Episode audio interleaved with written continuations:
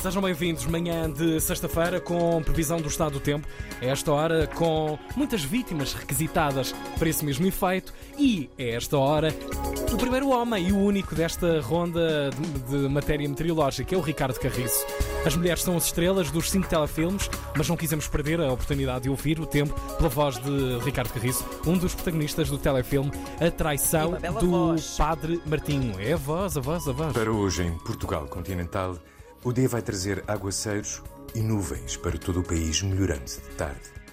Nos Açores, há nuvens e aguaceiros fortes. A Madeira pode contar com um dia cinzento e aguaceiros. O fim de semana vai ser de muitas nuvens em todo o país.